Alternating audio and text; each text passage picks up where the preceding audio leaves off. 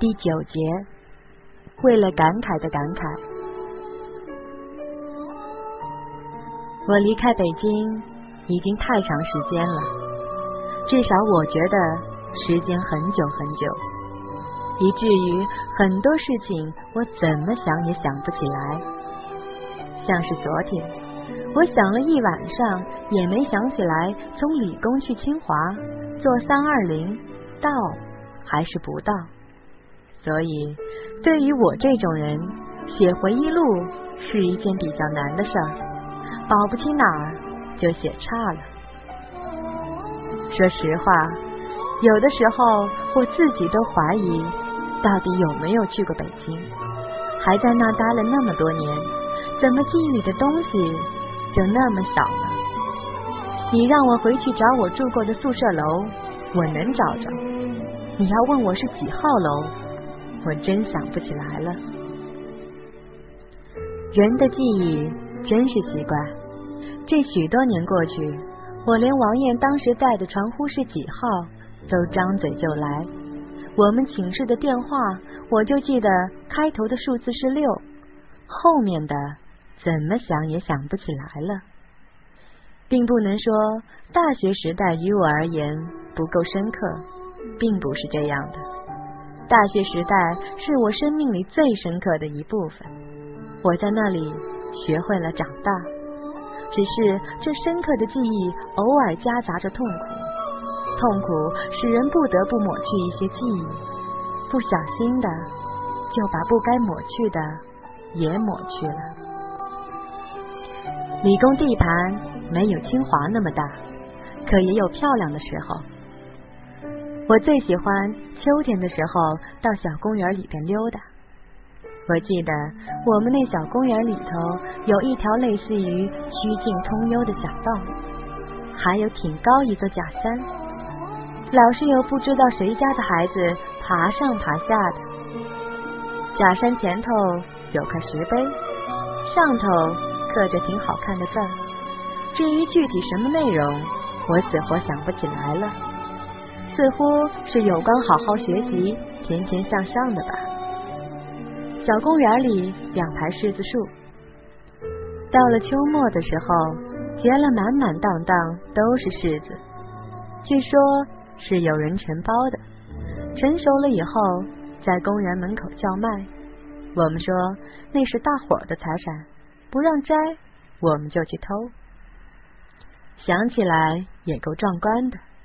晚上不好好上自习，一群贼眉鼠眼、鬼头鬼脑的男男女女跑到柿子树前头，男的爬树去摘柿子，女的站在下面接着，就跟抗日战争时候偷日本鬼子粮食似的，那么大义凛然。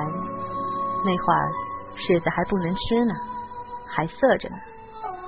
男生还是爬树上摘下来，搁窗台上等着它熟。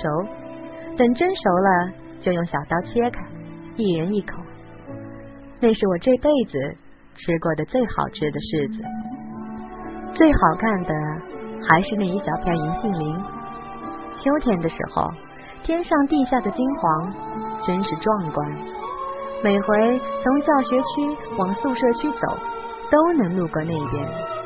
那几年，总想找机会在银杏林里照张相。可每次等我把照相机借回来，树叶也掉光了，我就只好跑清华对门圆明园那边咔嚓几张了事儿。您可别怪我跟拍电影似的，一句话就带过一年。我要是把大学里那点事儿都告诉您，写十本书也不算多。再者说了，我要是都告诉您了，以后我还怎么混呢？您说是不是？大三那会儿出了点事儿，我们寝对门有一小姑娘，好像是哪个系专科的。那阵子我见她出门，两只脚上的袜子都不一个色儿，经常一只绿的，一只粉红的。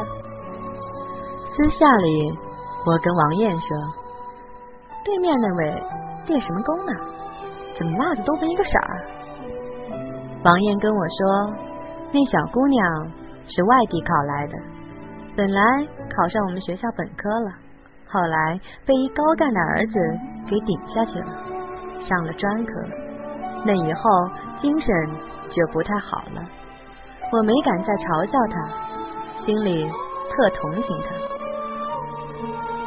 北京这地儿皇城根儿，随便撞上一个就是高干子弟。别看宋老爷子在我们那呼风唤雨的，宋乐天在北京根本不能算高干子弟。远的不说，就说王艳。那回王艳领我上木樨地他姥爷家去，他姥爷是前水利部某厅厅长。进门见了一慈眉善目的老头，王艳老爷让我俩叫田爷爷，我哪认识啊？就知道肯定又一老领导。出门我问王艳：“这田爷爷谁呀？咱老爷老战友啊？”王艳盯着我的眼睛问我：“你真不认识啊？”我摇头，于是王艳告诉我一个某前副总理的名字，我下巴差点砸脚面上。有一天晚上，对门小姑娘让我们请看电视，坐那不走，他们请的人都歧视他，老让他受气儿。我们请都是好心人，也不忍心撵他走，就让他坐那看了。我们几个谁也不敢换台。就让他看。后来十一点半停电了，他还不走，就坐那儿。本来我都睡着了，半夜迷迷糊糊一睁眼睛，看见地当间坐着一人，吓了一身冷汗。我也不知道后来老大和老三怎么把他劝走的。前一宿我让蚊子搅和的没怎么睡好，那会儿正补觉呢。第二天，警察就上门了。我上大学两年多了，还没有见过男生上来过呢。这回一来就是仨儿，还气势汹汹的。那天我跟王艳刚吃完饭，捧了个西瓜回来，一见门口一大堆人挤着进门，看见屋里站着仨警察。这时候我才知道，昨晚上坐我们屋里看电视那女孩跳楼了。正在医院抢救呢。我这人自觉天生不是什么好人，看见警察同志就心虚，因为我经常违反交通规则，坐宋乐天的二等，让他带我上新街口。警察把我们都问了一遍，说以后有什么事儿再来找我们。我们送瘟神一样把三警察送走，人人都是一头汗。谢天谢地。那女孩没死，只是断了一条腿。医生诊断是精神轻微分裂，需要治疗。也不知道是哪个三孙子校领导，非让他退学。他那农民爸爸说死也不肯，说我闺女好容易考上了大学，生生让人挤下来了。怎么现在你们连个毕业文凭都不让我闺女拿？学校那头。就像没听见似的，甩给老头一张纸，让他签字。女孩家是在一个很小很小的县城，父母都是苦了大半辈子的人，现如今在这么大的北京城碰上这么件事儿，让他们怎么办呢？这年头办事儿不是讲人情，就是讲钱。你要是没权，就得有钱。不然什么事儿也办不成。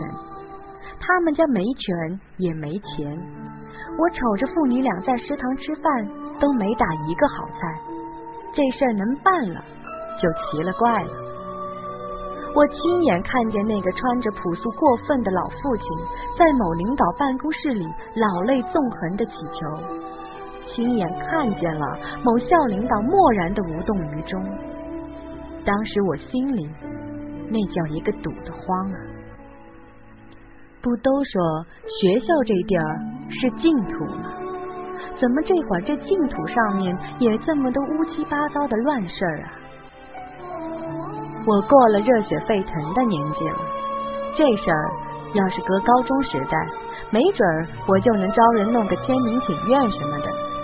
可现在不成了，我估摸着就算是我还有那热情，学校里也没人搭理。谁不顾自个儿的事儿啊？哪有闲工夫路见不平啊？我把这事儿跟宋乐天说，宋乐天就说了一句话：“真他妈孙子。”那天晚上，我跟宋乐天窝在紫竹院里边，我靠在他怀里，心里。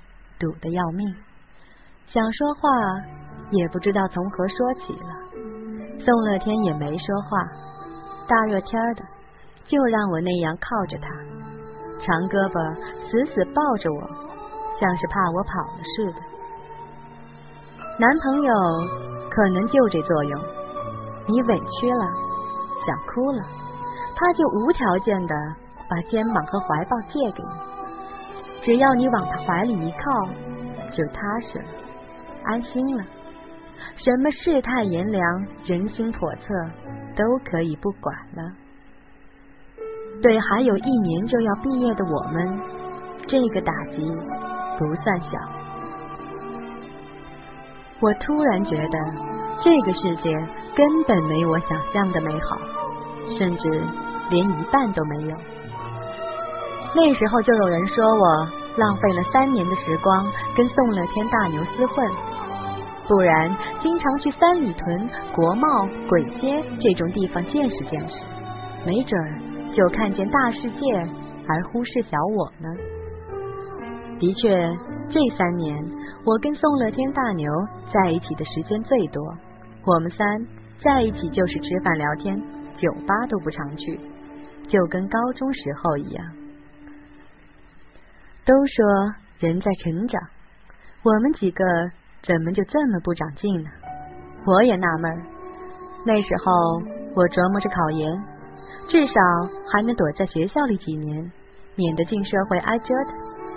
可是这世界上的事儿啊，永远都不是以你的意志为转移的。你想怎么样，他偏不让你怎么样，还给你弄出来一个特意想不到的结局。